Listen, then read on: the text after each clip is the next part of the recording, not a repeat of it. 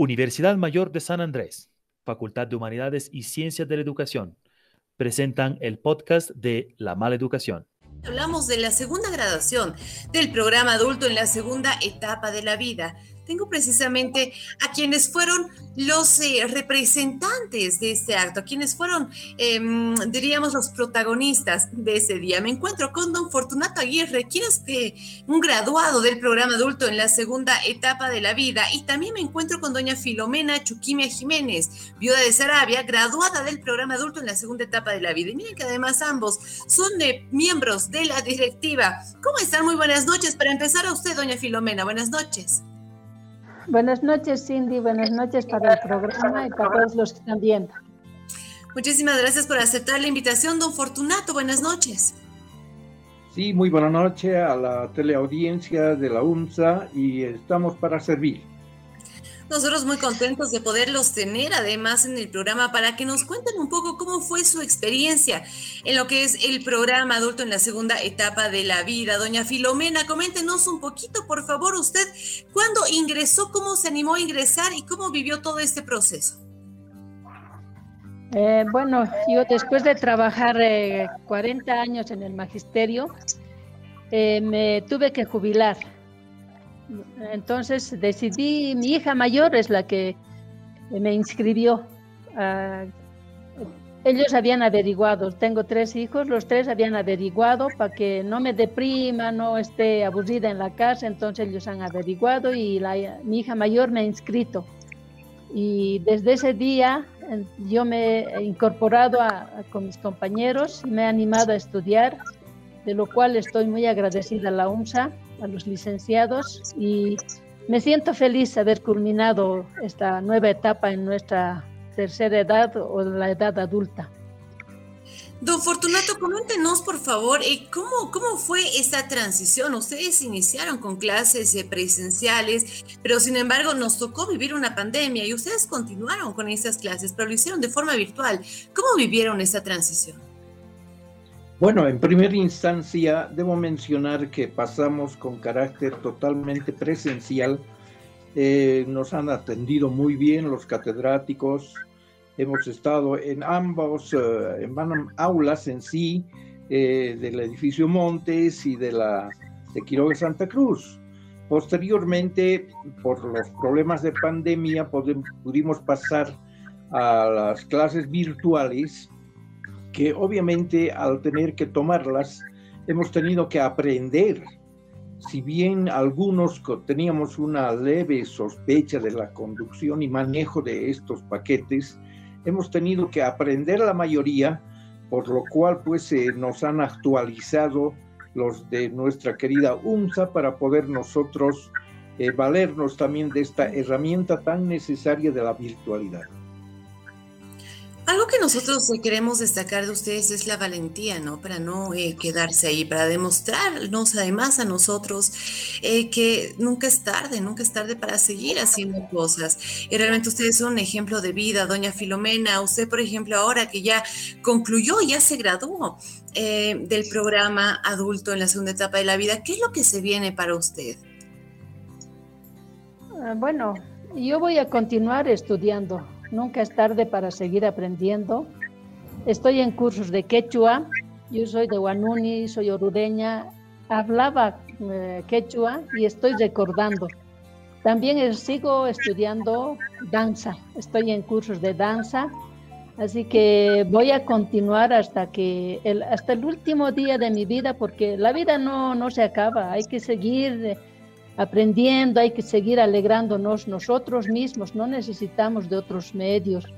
Tenemos que seguir estimulando nuestra creatividad.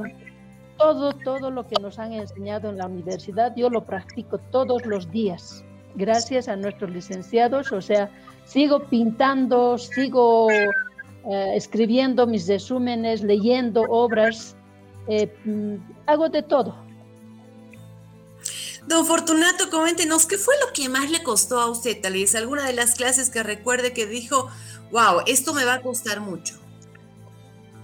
Eh, no, cuando uno va con la predisposición de actualización de conocimientos, porque felizmente algunos de nosotros hemos tenido la dicha de pisar las aulas de la Universidad Mayor de San Andrés, entonces nos han legado una buena inquietud para poder siempre estar con los libros a, la moda, al, tiempo, a la virtualidad, etcétera. Pero yo no vi en ninguna clase, más que tal vez en la de inglés, que yo había tomado o recordado desde la época de colegio. Bueno, yo esto databa de más de 60 años, dada mi edad, 81. Entonces, a lo único que más o menos le temí, entre comillas, fue a la materia de inglés, pero que apenas retomada esta fue totalmente de mi agrado y bueno, creo estar ahora ya hablando, por lo menos saludando y conversando.